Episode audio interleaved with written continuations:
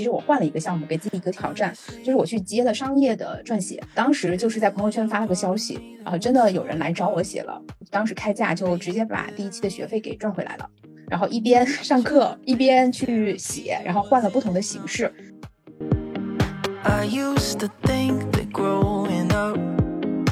就如果你想开始一个自己的采访项目，又不确定怎么去做的话，最直接方法就是你去试一试。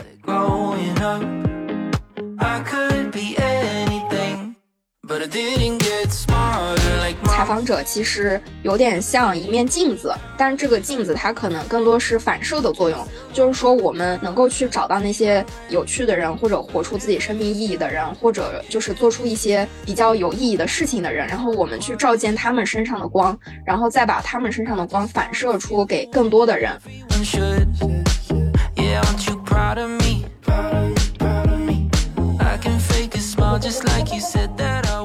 感谢大家今天晚上来到我们人物采访的一个交流分享会。然后我们这次交流分享会的主题就是啊踩坑。我们今天晚上是一个踩坑大会，就是分享一下踩过哪些坑，然后都是怎样补坑的哈，以及有一些经验也想分享给大家，同时也想一起讨论一下，嗯，如果在遇到这些困难啊这些坑的时候，大家会怎样去弥补，怎样去避坑。这是我们今天晚上的一个主题。然后我们的会客厅的新媒体人物采访课已经到今天的话是第四期了啊。我自己呢，我是 Siki，然后我现在是咱们第四期的助教，然后同时也是第一期的学员。第四期从第一期到现在的话，我们有了近两百名的学员，然后大家制作出来的成品呢，也已经是可以说是上百期了，甚至有人已经做了十期以上的内容了。大家做过很多的采访内容，也跟很多人打过这种交道哈，不管是自己身边亲近的人，还是一些大佬型的人物，就给公司去做商业采访也好，怎样也好。还有就是，嗯，你可能从一些平台上找到的，就是你发布了你的这个采访内容，然后有人看到了，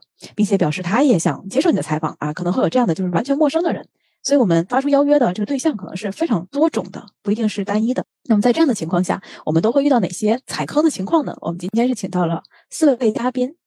然后他们分别是呃第一期的金墨子同学，然后他是影影视公司的一位创始人，他采访的主题呢是十个不同职业因热爱运动照亮他人的平凡人，这是金墨子。然后同时呢，我们第二位嘉宾呢是六一，是我们第二期学员，然后他是播客节目《十日散步》的主理人，大家可以去听一下《十日散步》这个专辑啊。啊，他现在做的比较多的一个项目是采访了一百位醒来的父母，探寻普通人的成长。这是六一，然后第三位嘉宾呢是剑山，剑山是我们第三期的采访科学员，他是一个八年新媒体运营者，然后他的项目他是有两个项目的，然后这两个项目呢有一个是给英领这边做的一个算是商务上面的一个采访，嗯，稍后呢会请我们的各位嘉宾哈，然后跟大家逐一的来介绍一下自己采访的内容。然后最后一位呢，也就是今天没有办法到现场，呃，是沈文艺，他是我们第二期的采访学员，他是一位独立撰稿人，而且他的采访时间非常长，他大概是从大学毕业以后就开始做这个商业人物采访了，所以采访经验是非常丰富的。然后稍后的话呢，我们会代替文艺来给大家分享一下他准备好的内容。那我们在采访过程中会有哪些途径呢？上过咱们采访课的同学肯定是知道的，这个整个内容是伊朗老师在课程中有给我们讲过的。那在这个整个过程中，哪一步会遇到踩坑的情况呢？可以说是每一个关卡哈都会遇到的踩坑的情况。那也就是我们今天想跟大家一起来聊一聊的，在我们进行人物采访的过程中那些踩坑的事情。后面就是我们每一位嘉宾来给大家单独的分享一下他们在做什么人物采访，然后他们遇到过哪些情况，而且他们又是如何去解决的。那我们邀请我们的第一位分享嘉宾，也就是静墨子。静墨子，您可以开麦。能听到吗？CK 能听到，听到吗？没有问题，没有问题。好啊，可以开始了吗？可以开始。然后你也可以随时跟我交流哈，你可以拿我当成听话人哈。来，OK OK。啊好的，大家好，我是金木子。首先呢，非常感谢 CK 的邀请，我有幸能给大家分享我在人物采访中的一些心得。那嗯，那个二零一八年的时候，我自己创立了一家影视公司。我是之前是在电视台做传统媒体，我主要的话是做党建纪录片，目前正在转型自媒体。同时，我也是咱们自由会客厅人物采访第一期的学员。我采访的项目的话是十个不同热爱运动平凡人。目前的话，我已完成了三篇。人物采访稿发布到今日头条上，后期的话我主要想视频形式发在抖音平台。我为什么要选择这个主题呢？就是结合我个人的实际情况，我个人跑步健身已经有七年的时间了，在这七年的运动生涯中，我认识了好多和我一样坚持运动的人。有的是律师呢，有的是厨师，有的是外卖小哥，有的还是小摊主，有的是职场妈妈，有的是政府官员，也有一些私人老板。大家因为热爱运动，经常能够相聚在一起锻炼，相处的特别开心。那我在这个圈子里面的话，我就是非常好奇。我通过我们日常的一些交流呀什么的，我我就能感觉到他们的工作其实是非常非常忙的，在照顾孩子的同时，还能抽出一些时间来跑步锻炼，坚持跑马拉松呀，坚持跑越野呀。在与他们的日常接触中，他们的能量，他们的人生态度，非常的影响我。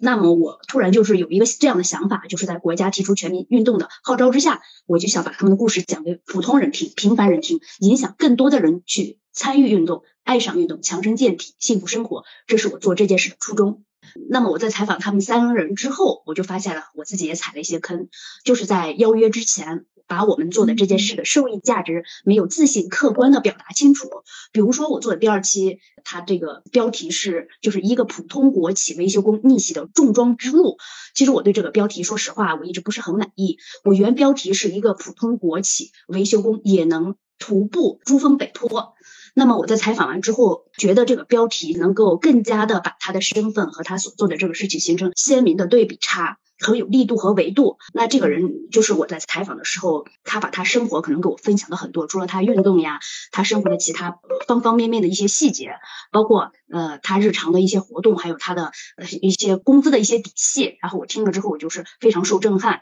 因为他其实只是一个很普通的维修工，然后在我们这个四线城市的话，一个月工资大概可能就是三四千块钱，大概有五年的时间，他走过了二十四个地方。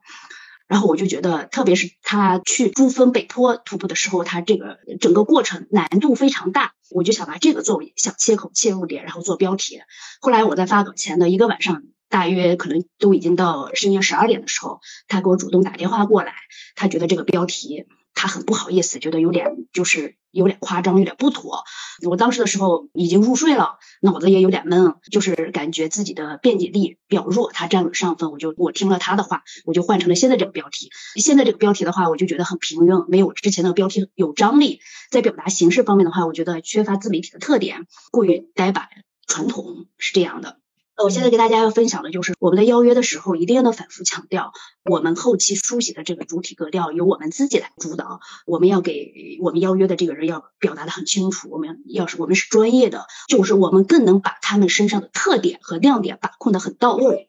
就是在人人可以成为超级 IP 的互联网时代，其实是每一个被看到的人、被书写的人，他们都是幸运的。有幸被我们选中的整个采访的控场，我们自己来主导，不是让他们反过来主导我们。我们要明确告诉他们这一点。我们重点要采访被采访身上的哪些鲜明的特点，把这个也给他们也讲清楚。如果他们欣然能够接受，我们就正常采访就可以。如果还有一些疑问呀，我们就耐心解答。如果就是有些人，我们在就是在邀约的时候时候能感觉他的思维逻辑啊，他的表达能力啊，他对这件事情的感兴感兴感兴趣程度呀，我们也也有自己的一些一些感触，然后就比较黏黏糊糊呀什么，我们就可以前期把他们筛选掉。我们和被采访共同完成的这件事情对彼此产生的意义，我们要给他讲很清楚。我可以上升到社会意义。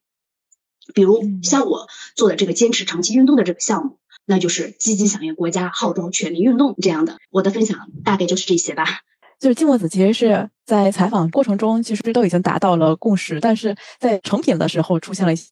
问题。在成品之前要发布之前，然后就是双方对于要呃发布的内容其实是有一些呃不同的认知的，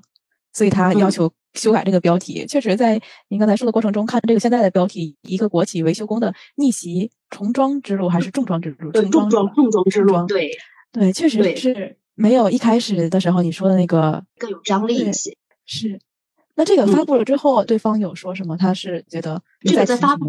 对发布之后，他还基本是很满意的，因为这个人我给他接触的时间不是很长，但是能感觉到他是一个过于传统、比较保守的人。虽然他做了一些平凡人、普通人，嗯嗯，就不能实现的很多事情。因为他经常一个人去徒步，而且他只是一个维修工嘛，而且他的工资呀什么也不是很高，但是他把生活还有他的爱好，还有他这个愿望呀、理想呀，就方方面面照顾的很到位，嗯，这一点很受大家影响的。嗯，的，我们先谢谢静墨子的分享，因为我们嘉宾的分享是啊单独的，一位一位来的。我们先谢谢静墨子的分享，然后在稍后的讨论环节中，我们再和静墨子一起来讨论。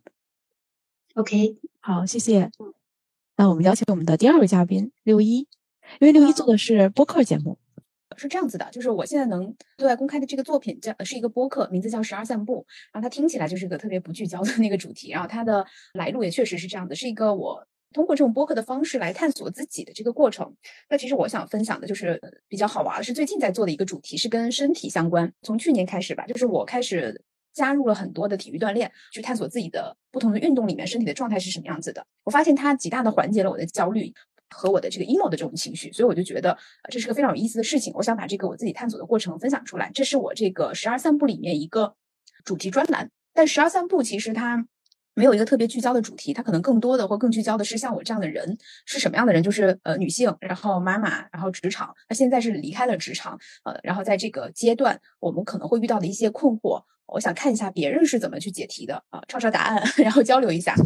这就是我的那个项目的一个简单的介绍。C k 有提到说给大家分享一些采访的坑，我其实最大的坑就是我采访做着做着我就做不下去了，呃，这是第一个，所以我当时正好机缘巧合就加入了咱们自由会客厅那个伊兰老师的采访课，也是听到那个大家的分享，我就觉得我可能需要一点外部的支持，这所以第一个坑就是当你决定开始一个采访的时候，你有没有想清楚自己为什么要采访？那其实就分为两种情况，一种是你为自己去做的这件事情，第二个就是为一些外部的目标去做这件事情。如果是问自己的话呢，就是一定要我们明确自己的初心，当时到底是为什么要这么去做的。如果是为外部的话，其实就相对容易一点。不论你是自己想要关注数据做一个项目，还是说给甲方或者是给公司去服务，那么去沟通清楚这个目标就好。所以我想分享的第一个坑就是想清楚自己是为什么而做的。那第二个就是我以我自己为例子，我是采访的时候是播客做了四十多期，然后加入了依兰老师的采访课之后，其实我换了一个项目，给自己一个挑战，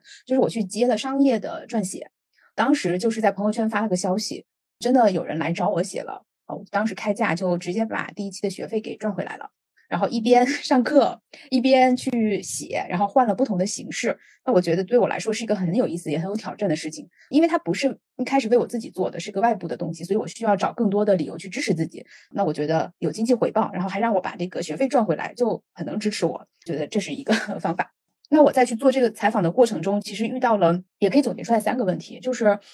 表面上看，他可以这么说，就是不会拒绝。经过其实也提到了嘛，就是跟沟通的时候没有讲清楚，就是我这边也是，当时我没有跟采访对象就是沟通清楚我们采访的边界和最后的交付物，因为我们是个商业合作。那最后其实他一直在加加加和改改改。我是因为整个采访课程本身就持续了三周的时间，那我也就是给他提供了这么长时间的修改。但事实上，如果放到真正的我们这个商业项目里这样做，你肯定是亏死的，会把你所有的热情都消磨掉的，这样子是不可以的。那怎么样一开始就明确我们的边界跟拒绝？这个是需要我们自己知道我们自己在什么位置、什么水平能够提供什么的。而这个知道的这个过程，可能免不了要交一些学费，不论你是真正的学费，还是说去在沟通的过程中做一些让步跟付出。但同时你在让步的时候，你要有一天知道自己能把这个力量拿回来。后来，在这个沟通陷入到有一点僵局的时候，我突然有一天转变了态度哦，我跟他说，这个一稿就是我们改的最后一稿了。如果你不满意的话呢，我觉得我们可以再谈下一份合作，因为你这一次只能达到一个目的。然后我就完全摆出了我专业的态度，我给了他更多的数据和一些其他的案例说明。但在那一刻的时候，其实我的甲方就是我的客户，他反而没有意见了，他突然信任我了。我意识到了之前其实我给他传递到了一个信息，就是。我看上去是把选择权给了他，事实上他是没有这个能力去做这个决策的。如果是重来一次，更好的建议就是我给他一到两个方案，让他二选一，并且给他理由，告诉他我倾向于哪一个就好了。啊，这是一个不会拒绝的一个案例的补充。那其实表面上看是这个样子，真正的原因就是我觉得挺有意思的，就是我们在采访里面遇到的所有问题，就是我们这个人目前这个阶段在任何地方都会遇到的问题。然后我记得我当时下定决心去 搞定他的时候。那一刹那的我的心情是这个样子，就是我觉得我要开始打游戏了，突然觉得我认出这个大 boss 是谁了，啊，我要把你搞定。这个时候我心态就变了，我就不觉得你在为难我，或者你怎么这样子，我怎么受这么多委屈，或者给你呃付出了这么多哈，好亏啊，就没有这个心态了。我突然觉得，就不管是过去职场上，还是我自己做播客突然采访不下去，或者是数据不好还是怎么样，这都是一个 boss，就是我没有自己主动的去划清那个边界，去承担自己应该有的责任。啊，我想通那个时候，我就心态转过来了嘛。所以刚才跟大家讲，我拿出了我觉得我专业的态度，数据也好，就客观的，呃，主观的，对，是赵健的自己。谢谢倩倩。当我自己内心坚定的时候，我给他传递到那个信息就是我是值得信任的。然后我们这个事情就到此为止了，除了一些排版跟错别字，就是最后细节的抠一下，然后就定稿了。发出去之后呢，反响非常好，是他其他公众号文章阅读量的十倍，就直接二十四小时之内。这个对我来说也是不错的尝试。然后让我确定另外一件事，就是我不想写 文案，就我不想写这个人物故事，因为这个。消耗的过程太大了，我更倾向于做播客。那这一点也是可以分享给大家的。就如果你想开始一个自己的采访项目，又不确定怎么去做的话，最直接方法就是你去试一试。因为我喜欢播客，更倾向于播客，可能你更喜欢文字。然后我会觉得更倾向于播客的原因，就是因为刚才其实静墨子也提到了一点，就是它文字后期可改动性太大了，而对方的想法可能是会变的。同时，呃，我们有时候很难界定，我们作为采访人跟采访对象到底谁是主体，谁是客体。是商用还是我们自己的表达？那在表达的关系中，他希望自己是一个什么样的角色？这个角色是不是他真实的角色，还是他理想中的自己？他自己身上可能就有很多问题。那我觉得这个问题，如果这个话题展开就太大了，所以我再收回去。就是如果大家想开始自己的项目，又不确定怎么样，就最小、最小、最小可行、可执行方案都去试一下，然后看看哪个你做起来相对省力一点就好了。然后这就是我想分享的。嗯，不管在采访中遇到什么样的问题，其实都是当下自己可能。其他地方也会遇到的问题，你就沉下心来去解决了这个问题就好了。嗯，然后刚才六一有提到的那个商务的撰写的这个过程，那你后来还接吗？就那期就结束了是吗？呃，没有，他成了我的长期客户。他的需求不是特别多，可能一年就固定的几个节点，像周年庆啊这种的，那他就是会来找我，就有一定的默契。然后还有几个就是关系比较好的，就知道了这件事情，然后也会来找我合作，那我可能就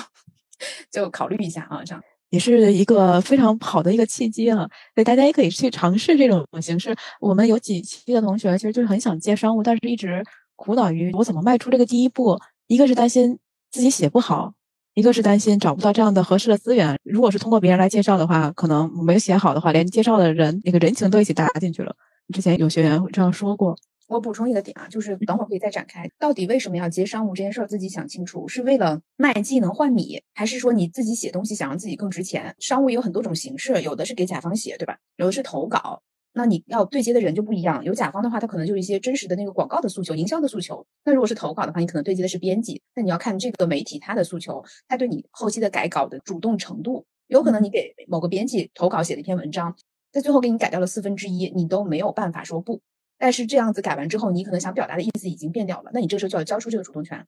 对于我来说，在我去年那个阶段，我写真实的东西和录真实的声音，表达真实的我自己，对我来说是最重要的。我可以牺牲掉一部分的经济的这个收入也好，呃什么也好，所以我必须做那些事儿。但是如果我接受了我要去换钱的话，我都是可以沟通的。就这一点是有区别，大家还是想想自己到底为什么要做这件事儿。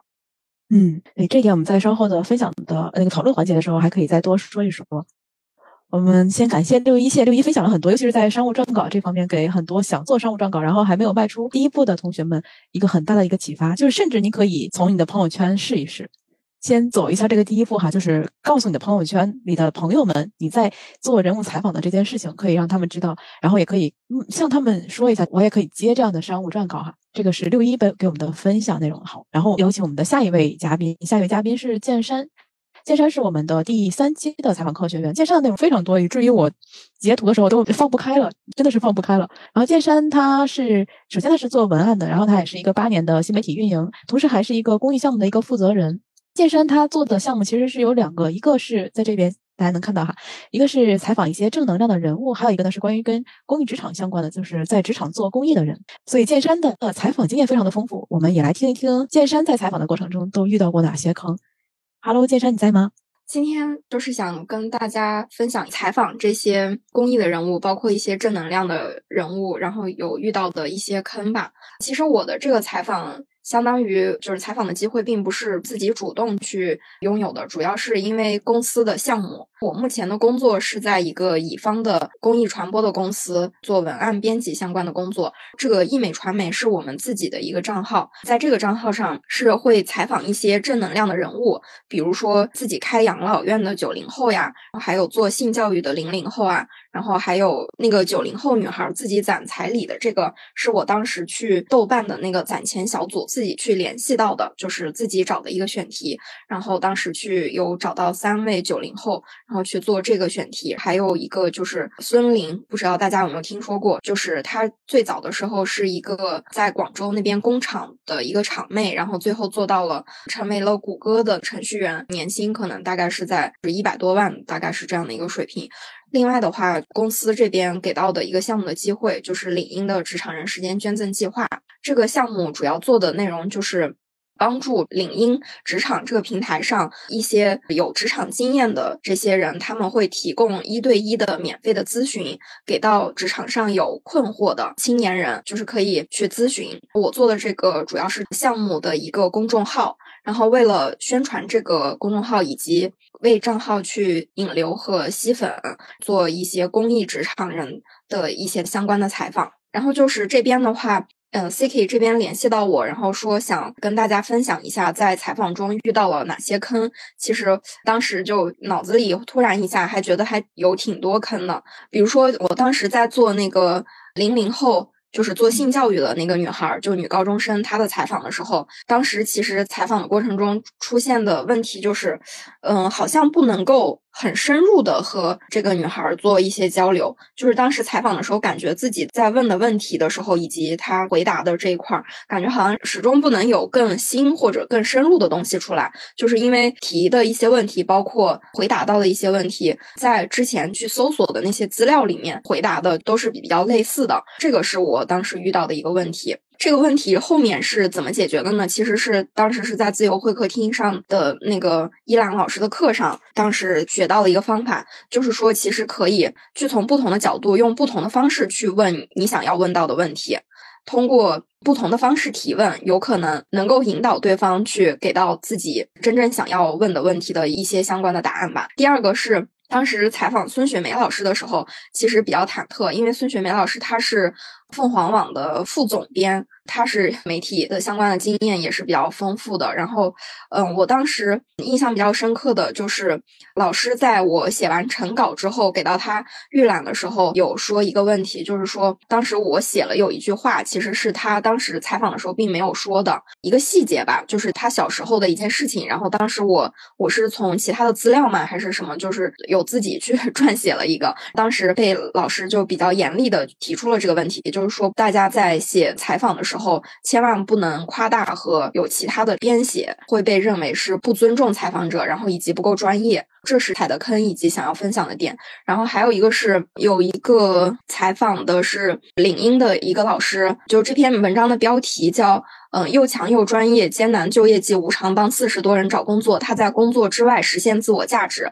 然后这个是一个做市场营销已经十年的一个老师，然后。嗯，我当时采访的时候遇到的问题是，可能我跟老师他的一个风格不太相似，然后就在采访的时候，个人对这个受访者有一些自己提前的有一些预判，然后采访完了之后再去写稿的时候遇到了一些问题，就是进入不了那种状态。然后写出来的东西觉得好像干巴巴的，然后不够吸引人。第二次我又重新进行了一次补采。这个其实想跟大家分享的一个点就是说，我们在采访之前，其实最重要的是一个是自己的空杯心态，另一个是如果可以的话，其实要对受访者形成一种欣赏。然后以及是一种尊重和好奇，就是一定要自己首先发现受访者身上的亮点，并且带着对他满满的好奇心，然后再去做这个采访的时候，才能真正有好的内容出来。因为我们自己的尊重和好奇以及这种欣赏，其实是会被对方感受到的。就如果我们自己 在采访的时候都觉得不耐烦呀，然后你的状态其实很容易也会影响到受访者。其他的话，其实还有一点想分享的就是，其实采访的时候其实是。要看机缘的，我个人是觉得，因为有些老师就是你去采访的时候，他有没有提前的去做好一些梳理和嗯内容的准备，有没有仔细看你的采访提纲，这些对你的采访的效果都会有影响。但是因为我们自己是做这个项目的内容，所以每一篇稿件其实的质量是会有要求的。所以如果可能的话，一个是尽可能的找到好的受访者，然后他能够比较认真对待的；另一个的话就是第一次采访没有。得到的一些细节的问题，可以再去通过语音或者是问问题的方式做补采。还有一种方法就是自己要去搜集足够的资料和细节。这个受访者如果他是比较出名，或者说他有一些这个公众上的一些露出的话，我们要多搜集一些资料，尽量让自己的内容是比较完整的，比较就是细节啊什么比较丰满立体的。我这边大概就是这些内容。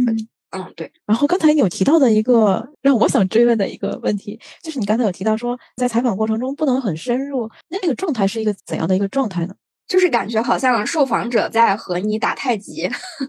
哦，对，我不知道是出于什么原因，就是有可能他会有自己固定的需要去说的内容，然后或者有哪些是不可以说的，就他可能会提前准备好了，然后他只说他自己想要说和想要表达的内容。就是他不会深入的去响应你想要知道的那个更深入的内容。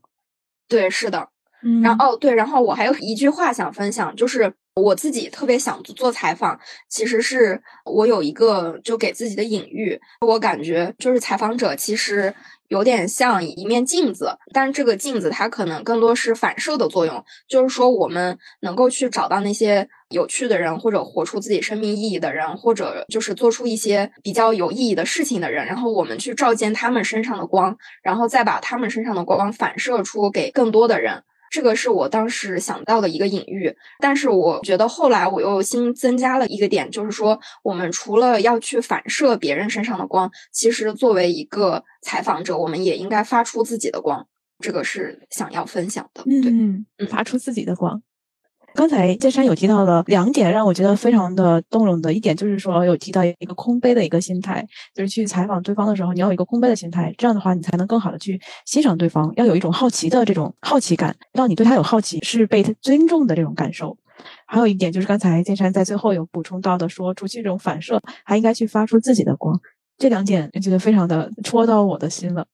就空杯那个状态，然后包括你刚才有提到的采访过程中，如果自己会精神不注意也好，怎样也好，其实只是受访者他也是会受到影响的。哪怕有那么一瞬间，那个眼神没有对上，就感觉你好像没有在认真听，他就不想再多说了。都有过类似的一个情况，就真的是那一瞬间就低头看了看手机，然后瞬间就能够捕捉到受访者他眼神中流露出那种你是不是觉得这个问题我的回答不太重要。对，是的，其实我还挺想要做线下采访的，因为我现在做的这些都是线上的语音采访，嗯，还没有机会做线下的。哎，稍后我们在讨论的时候，也可以问一问刚刚的金墨子还有六一，就是他大家在采访过程中是用的哪种方式哈？就是线上还是线下？稍后我们都可以一起讨论一下。我们先谢谢剑山的分享，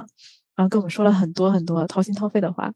谢谢剑山，剑山稍微的休息一下哈。然后后面的一位朋友其实是我们的沈文艺，但是文艺今天因为有安排，所以不能来我们现场。但是文艺给我们准备了一份非常详细的一个逐字稿，所以这边我替文艺来做一下分享哈。首先介绍一下文艺，文艺是我们第二期课的学员，他也是一名独立商业文案撰稿人，而且现在也是咱们自由会客厅实习上海城市的主理人。文艺的采访经历其实非常丰富，是因为他从一四年大学毕业以后的第一份工作。那份工作呢，是需要他一个是兼顾公司的公众号，还有就是跟商户的合作采访。在这个时候，他需要去采访公司优秀的同事，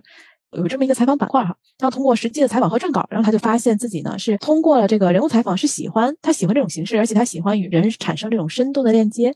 他现在在做的采访，其实是有两类，一类呢就是这张 PPT 左边的是商务类型的，包括嗯去邀约，然后去写这种商务撰稿；还有一部分呢是他自己在做的自媒体的采访，就是右边的这个。两篇文章给大家放过来了。如果大家感兴趣的话呢，可以去微信公众号搜一下沈文艺，就是他的名字沈文艺。那么文艺在采访的过程中遇到过哪些坑呢？呃，文艺说啊，他一般的这个人物采访都是以商业稿为主，呃，遇到过交付不顺、重新补采有这样的一个情况，也遇到过交付彻底失败的情况，就比较受挫折的一些哈。先说补采的，第一次采访后，他将音频呢转成文字稿，发现内容远远不够，整个采访稿就三千到五五千字，然后他的采访音频文字稿呢连啊一万五千字都不到。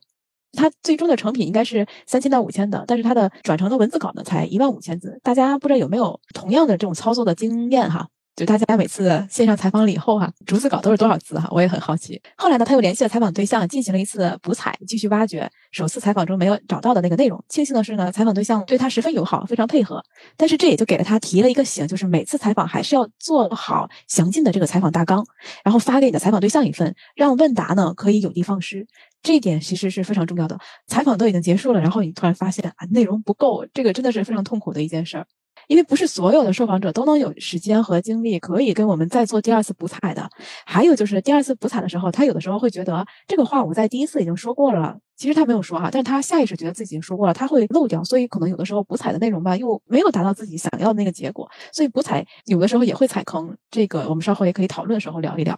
我们再来听一听这个文艺这边遇到过无法交付的。无法交付呢，是和甲方在采访的呈现上产生了分歧，就有点像季墨子第一开始跟我们分享内容。前期的大纲过了以后呢，到实际采访作品的呈现，并不是甲方想要的，他们也可能后续有了新的想法。这里呢，文艺就遇到了卡点，后来为了节约沉没成本，就放弃了交付，所以这边最终没有出一个成稿。这种情况，不知道大家有没有经历过的？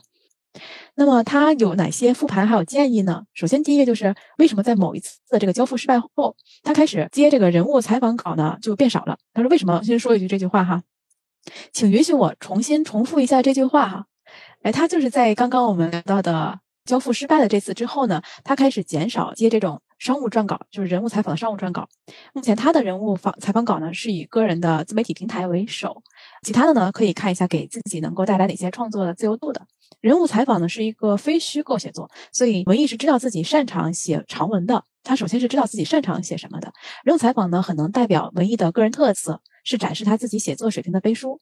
他会因为这些作品的呈现而受到他的采访对象或者是其他读者的认可和关注，为文艺呢带来潜在的商业合作机会。这个呢是功利层面的部分。对于个人成长的部分呢，当他在沉浸在这种文字的创造的过程里面，学会写好别人的故事，并且能够感受到这些故事和自己阅历的息息相关，这就是他热爱文字的原因。一旦有了文字的呈现，即便过了很多年，依然能够给他带来深度的思考，并且碰撞出火花。这是首先，他觉得这个写长文是他的一个优势，一个擅长点，有点像刚才陆一有跟我们提到的，你首先要对自己擅长什么有足够的了解。然后第二呢，他说到关于他选择采访对象，他有什么样的标准呢？选择采访对象呢，并。非是随机，他会对这个采访对象有线上的观察，然后尽可能的在线下呢去实际接触，足够了解实际的一个多元的人和不同的人和谐相处，是写出故事的一个基本。采访对象他的某一个观点或者是故事能否启发我的写作灵感，写出来的这个东西也可能给读者带来是怎样的正向反馈。要思考这些问题，为什么？因为我们花了这么多时间、这么多精力啊，去寻找、去采访、去撰写，当然是希望这些文字呢是充满魅力的，是有价值的，对吧？无论是给我们自己还是给我们的读者，都能够提供有价值的东西。第三点呢，他有提到为什么他会说这种创作是利他性的？因为给人写文章就是写文案是文艺的工作，他会在这种按部就班的工作交付中渐渐失去一些温度的部分。最开始呢，文艺无法理解到别人写自己的这种震撼感。后来呢，他从他的采访对象的身上感受到了这些人物的震撼，看似格格不入，实际呢是惺惺相惜的。所以整体来说，文艺虽然踩过这些坑，但是他依旧非常喜欢写人物访，而且喜欢以图文的形式写人物采访。这个是文艺给我们分享的他的一些经历。就今天文艺没有办法到现场，所以没有办法参与到我们后面的讨论环节，有点遗憾。文艺是在我们的采访课大群里面，所以如果大家后期想跟他进一步的链接，可以在大群里面找到他。然后我们今天的直播讨论大概就到这里面。如果大家没有尽兴的话，也不用担心，我们的这个直播分享的这个环节哈，可能在后面的几个集中里面还会再进行。我们今天进行的是一个踩坑分享哈，踩过哪些坑？初步的想法是下一期可能会邀请一些不同采访项目的、呃不同的采访模式的朋友，比方说我自己做图文的，像六一是做播客的，其实我们还有同学是做视频的，就是不同的这种媒介的人物采访，可以邀请大家来分享一下大家是怎样制作的。好，以上呢就是我们这一次的踩坑分享讨论活动。那么感谢大家的聆听，啊，也感谢我们今天的嘉宾，谢谢大家，谢谢大家来现场哈。那我们今天就到这里面，有什么问题大家随时在群里面讨论，好吧？谢谢，谢谢各位嘉宾哈，谢谢各位同学。